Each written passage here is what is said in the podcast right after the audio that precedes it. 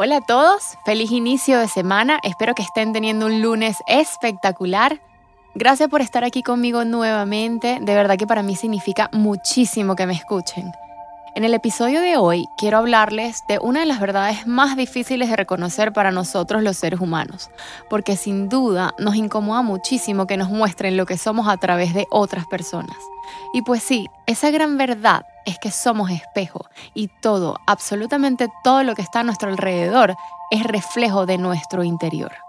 Y sé que todo esto suena un poco místico, pero si me abren su corazón el día de hoy y escuchan con esa intención, prometo que este mensaje les llegará para definitivamente empezar a ver todo desde una nueva perspectiva. ¿Te has montado en un avión? En la vida, como en los aviones, en caso de emergencia debemos ponernos primero nuestra máscara de oxígeno antes de ayudar a los demás.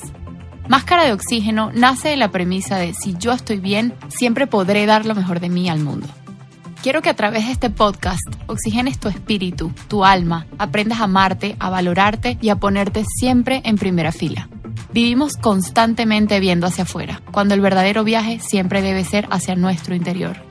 Máscara de Oxígeno te invita a emprender un camino hacia la introspección, el despertar espiritual y hacia la búsqueda de un mayor grado de conciencia. Acompáñame a crecer y obtener las herramientas que no solo nos darán seguridad para enfrentar lo que sucede en este plano físico, sino que también harán que nuestra vida se encuentre llena de paz, felicidad y plenitud. Recuerda que también puedes estar en contacto conmigo a través de mi cuenta de Instagram arroba máscara.oxígeno. Soy Yanela Bello y quiero que dejes que el universo te hable a través de mí.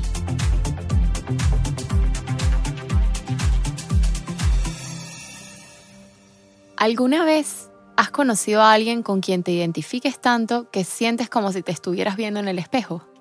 Hoy quiero hablarte de esas personas, aquellas que se han cruzado en tu camino, con las que has detectado puntos de encuentro, ya sean positivos o negativos, y no necesariamente debe ser alguien con quien tienes una relación cercana. Quizás es con una persona que está o estuvo en tu vida de forma pasajera, pero que de igual forma es importante identificarlas pues muchas veces en ellas vamos a encontrar grandes maestros y esa es precisamente parte de la magia de cómo conectamos los humanos. Fíjense, yo me he dado cuenta, y no sé si les ha pasado, que cuando se identifican tanto con alguien es precisamente en esa o en esas personas en las que podemos depositar conversaciones difíciles, porque sabemos que nos van a entender y que quizás también han pasado por situaciones similares a las nuestras. Es en sus historias en donde se nos pueden revelar muchas respuestas, porque sí, porque todos estamos conectados de alguna u otra forma y nada es casualidad. Escuchen esto. La vida es muy sabia y a veces nos manda mensajes muy poderosos de formas muy sutiles. Yo estoy 100% convencida de que constantemente vivimos recibiendo mensajes del universo o de esa fuerza suprema que hace que todo fluya, que todo suceda en perfecto equilibrio. Y muchas veces no nos damos cuenta porque simplemente tenemos cerrado nuestro corazón. Yo no sé si lo han experimentado, pero a veces recibimos mensajes a través de una simple conversación con alguien, quizás a través de una canción o por ejemplo ahora a través de mí. Y ser yo hoy su mensajera me haría estar en satisfacción plena. Por eso te invito a que abras tu corazón, tus oídos, tu alma, que te permitas conectar con las personas que se cruzan en tu camino y que te permitas ser vulnerable de vez en cuando. Entonces, volviendo al punto del tema del espejo, que yo sé que muchas veces nos cuesta un poco entenderlo, fíjense que cuando observamos algo que no nos gusta de los demás y sentimos un cierto rechazo, incluso disgusto, por lo general se lo atribuimos a esa persona. Pero si aplicamos la ley del espejo, lo que estamos diciendo es que de alguna u otra manera, ese aspecto que nos disgusta de esa persona realmente existe en nuestro interior. Y sé que suena imposible, sí, pero esto es así. Nuestro mismo ego viene a decirnos que no, porque se trata de defender, y esto es simple de entender. Todo el mundo quiere ver sus partes buenas, pero gastamos gran parte de nuestras vidas negando nuestro lado oscuro. Cuando te encuentres con estas personas, hazte preguntas como, ¿qué parte de él o de ella puedo ver reflejadas en mí? Quizás a veces lo que te molesta de otra persona es algo que tú mismo eres, o lo contrario, quizás aquello que amas es lo que amas en ti tanto aquellos a quienes amamos como aquellos por quienes sentimos rechazo son espejos de nosotros. Entonces, ¿hacia quiénes nos sentimos atraídos? Bueno, hacia las personas que tienen características similares a las nuestras. Pero eso no es todo. Queremos estar cerca de esa persona porque subconscientemente sentimos que al hacerlo podemos manifestar más de esas características. Del mismo modo, sentimos rechazo hacia las personas que nos reflejan las características que negamos en nosotros, ¿me explico? Y fíjense que si se dan cuenta, si sientes una fuerte reacción negativa hacia alguien, puedes estar seguro de que tú y esa persona tienen características en común, características que obviamente no estás dispuesto a aceptar, porque si las aceptaras no te molestarían. Pregúntate, ¿qué hay en esa persona que me genera cierto rechazo o atracción? A lo mejor te suena un poco místico, pero la verdad es que no hay casualidades. Las personas que hoy están en tu vida llegaron por un propósito, con un propósito, y tienen algo que enseñarte. Presta atención. Recuerda que somos espejo. Aquello que ves en los demás son cosas que estás reconociendo en ti. Entonces conecta con esa sabiduría y utilízala para conocerte mejor, para enriquecer tu historia, para encontrar nuevas respuestas y nuevas formas de ver la vida. Voltea a tu alrededor. ¿Qué ves? ¿Qué tipo de personas te rodean? ¿Qué es lo que has atraído a tu vida? Y lejos de juzgarte, date cuenta de que ese es el reflejo de tu mundo interno. E insisto, no hagas un juicio a partir de ello, porque esa no es la idea. Simplemente elige tomar una decisión, seguir por el mismo camino o hacer los cambios que necesitas para que tu mundo interno y externo te traigan paz. La verdad es que esto es muy poderoso. Miren, cuando reconocemos que podemos vernos reflejados en los demás, cada relación se convierte en una herramienta para la evolución de nuestra conciencia. Gracias a esta evolución experimentamos estados extendidos de conciencia. Y seguramente aquí me dirán, ¿qué? Gia, no entendí nada. Por eso les voy a explicar un poco mejor. Aquí voy.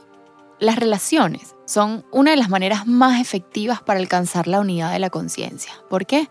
Porque siempre estamos envueltos en relaciones. Imagínense, piensen en la red de relaciones que manejamos a lo largo de nuestras vidas. Padres, hijos, amigos, compañeros de trabajo, relaciones amorosas, todas son en esencia experiencias espirituales. Y yo no sé si han estado enamorados alguna vez, pero cuando estás enamorado, por ejemplo, romántica y profundamente enamorado o enamorada, tienes como esa sensación de intemporalidad. En ese momento estás en paz con la incertidumbre. Sientes que vuelas, te sientes de maravilla, pero vulnerable al mismo tiempo. Sientes cercanía, pero también desprotección. Estás transformándote, cambiando, pero sin miedo. Aunque si te han herido antes, es probable que sientas un poco de miedo. Pero de igual forma, estás ahí apostando. En fin, te sientes maravillado, y esa es una experiencia espiritual, esa conexión, esa no casualidad de encontrarte con otra alma y compartir un espacio de tu vida con ella para aprender y evolucionar. Es que pónganse a ver, 7 billones de personas en este mundo y nada es accidental. Si es que están por un día, una hora, unos cuantos segundos o unos 20 años, están ahí la cantidad de tiempo correcto. Y ese tiempo que normalmente están ahí es el tiempo que nosotros tardamos para aprender una lección. Por eso repito, las personas no se encuentran por casualidad. Siempre hay una razón, una lección o mejor aún, un regalo. Algunas personas entran en tu vida para ponerte a prueba, te retan, te sacan de tus casillas. Y quizás al principio, como todo, esa persona es encantadora contigo, pero luego empieza a sacar lo peor de ti. Y es ahí cuando te das cuenta de que puedes llegar al límite como nunca antes lo hubieras hecho y quizás hacer o decir cosas que nunca te hubieras imaginado. Es ahí cuando la vida te está diciendo, oye, ten cuidado, mírate, te estoy poniendo a prueba, porque de seguro esa ira que estás mostrando ahora la tenías escondida dentro de ti. Hay tanta rabia, tanto enojo, que deberías saber identificarla y más allá de eso, deberías saber trabajarla, yendo hacia la raíz de toda esa reacción. Y aclaro, aquí solo estoy contrastando lo malo, porque sin duda también hay experiencias increíbles y que definitivamente sacan lo mejor de ti. Y miren esto qué interesante.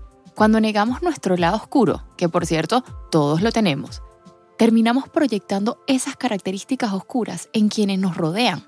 Yo les pregunto aquí para reflexionar. ¿Han conocido alguna vez a, una, a cierta persona que atraiga a su vida a los sujetos equivocados?